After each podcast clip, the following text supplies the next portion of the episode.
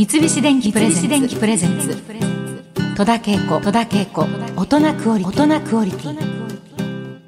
今日は今年結成40周年。横浜銀杯フォーティスのギタージョニーさんをゲストにお迎えしております。はいよろしくお願いします。お願いします。えー、まあ銀杯を脱退した後ですね、はい。キングレコードに入社されたジョニーさんなんですけれどもこのレコーディングディレクターとしては、はい、どんなアーティストさんたちの作品作りをされてましたか、まあ、俺が入ったそのレコード会社のセクションっていうのが、うんはい、あのアイドルポップスセクションっていうところだったんで、うん、アイドルの子たちが多かった、うん、まあ、その頃1980年代アイドル全盛だったんで、そうですよね、えー、だから高橋義明君とか毎度さんしますかな、高橋義明君とか、あと的場浩二君とか、中山美穂さんとかを担当させてもらってましたね。あそうですか、えー、なんか印象に残っているようなお仕事。美穂ちゃんとかは、ちょうど俺が担当した頃は、あのロスに半分ぐらい住んでたんでレコーディングは大体あのロスでやったんですね、うんうん、だから俺もその担当してたんで、うん、年の4分の1ぐらい23か月は毎年ロスで、うん、ロスで制作してたんでなんですごくいい経験させてもらいましたっていうかやっぱ弦の鳴りとか太鼓の鳴りがやっぱ乾燥してるから全然違うんですよ。そうなんだ,、うん、だからその本当の弦の良さとかっていうのを体感できたっていうか。あの向こうで一本ギター買ったんですね、あの、はい、まあ、ディレクションすると美穂ちゃんにギターが教えるとか、はいえーで2か月ぐらいずっと弦変えなくても錆びなかったのが、うん、それを日本に帰国して持って帰ってきたら23日で錆びましたから。すごい湿気が。だからやっぱロスがそのね乾燥してるそういうことなんですね、えー、ただみんななんかかっこつけて海外でレコーディングするというようなやっぱ鳴りもありますね。鳴りがあるということですね、うん、やっぱ映画の街ですしやっぱそのだけ弦があの、うん、プレイヤーもうまいですし、うんうんうん。えー、へえ素敵。それは素敵な体験でしたね、えーでその後キングレコードで、はい、えー、制作宣伝部長執行役員などに就任されて2013年からは関連会社のベルウッドレコードの代表取締役社長に就任されます。そうですね。本当にねどういいんですかねっていう感じね。いやいやいやいいんですかね。いいんです。いいんですけれども、えー、敏腕社員のこのジョニーさんはですねあの上村かなちゃんね。かなちゃんのはい、あのトイレの神様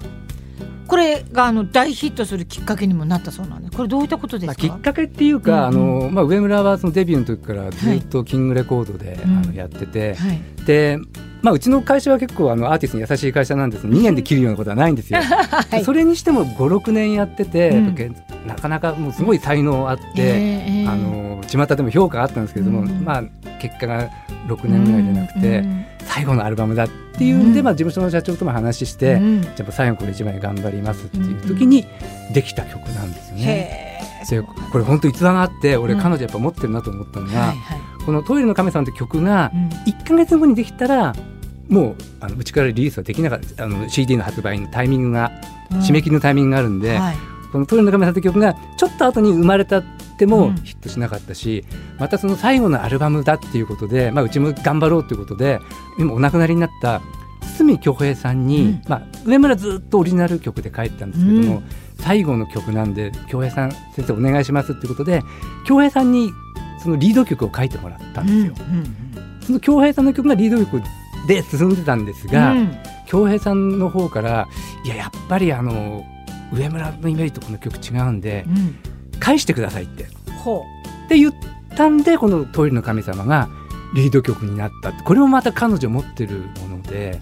でましてやそのあのラジオをオンエアするためにラジオエディションを作りたいみたいな話もあったんですけどいやでもこの曲はどうして聴いて初めて評価される曲なんで、ね、あの仮に1回しかかからないにしても、うんその3分にまとめて結果出なかったら悔い残るから、うん、みんなで頑張ろうよ、うん、かかるように頑張ろうよって言って、その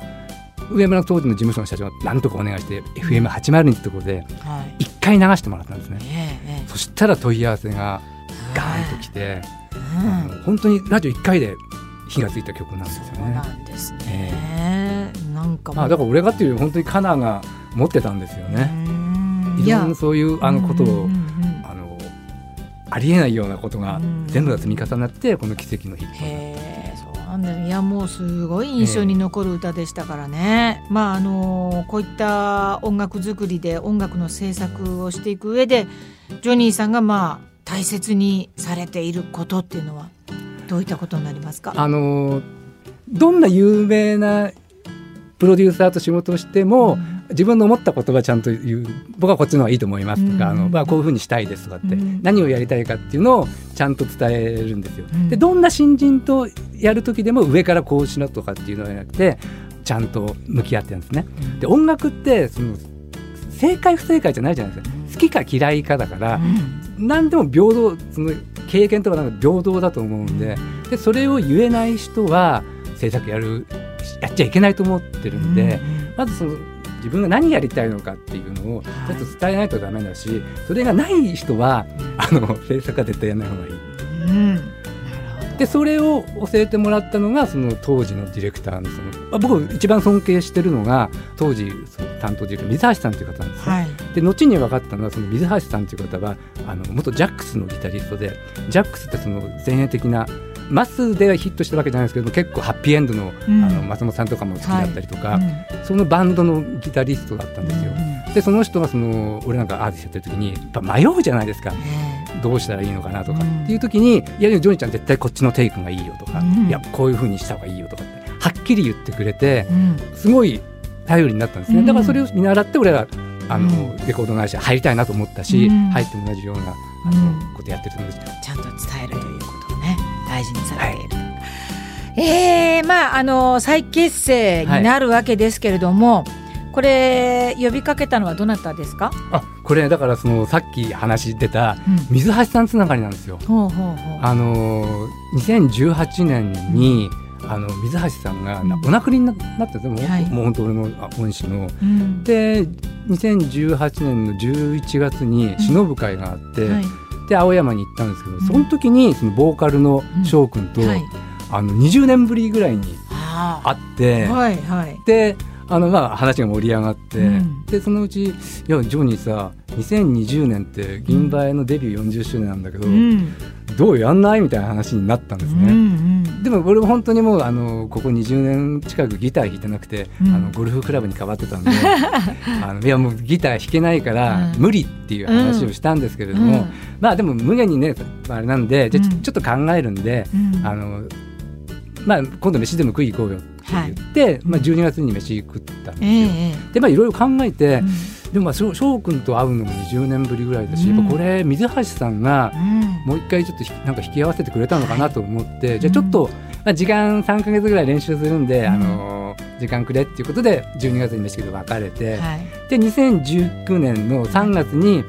本当にその30何年ぶりにメンバーで、うん。スタジオリハーサル出した。んですよ、はい、そしたら楽しくなっちゃって、うん、あわかる。なんかそのうまい下手じゃなくてやっぱやりたいなと思ってそれであのいやもう一回やろうかっていうのがきっかけで、うん、あの今回の再結成に、まあ、水橋さんが本当にあの引き寄せてくれたのかなって。ね、またみんなをね巡り合わせてくれたっていうかね、でもまああの2020年はあいにくのコロナ騒動でねそうですね。予定が大幅に狂ってしまったと思うんですけれども、えー、まあ、そんな中皆さん団結してシングルのこの「昭和火の玉ボーイ」をリリースされ、はい。はい、え結成40周年記念日となる9月21日に行った、はい、えー、ファンクラブ限定の無観客配信ライブ。これも盛り上がったそうですね。いや盛り上がりましたね。あの配信でもいいからやろうかということで、うん、あの21日に、はい、えー、記念日の配信ライブ。で翌日が、一番末っ子のそのベースのタクが還暦の誕生日だったので、うん、還暦リボーンライブを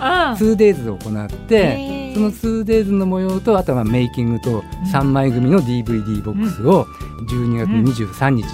リリースしましたんで、ねすんごいかっこいい。まあもういや結構面白いですよこれ内容そうですか。いや、楽しみなんだけどもね。最後にですねあのジョニーさんから何かファンの皆さんにメッセージをお願いできますでしょうか？来年に向けてでも、ねはい、もう本当にこのコロナがあのね、無事に収束方向に向かってもらって、早くみんなに会いたいです。うん、あの、はい、待っててください。うんはい、はい、ありがとうございます。戸田恵子大人クオリティ、今日のゲストは横浜銀杯フォーティースのジョニーさんでした。ありがとうございました。三菱電機プレゼンツ。戸田恵子、戸田恵子、大人クオリティ。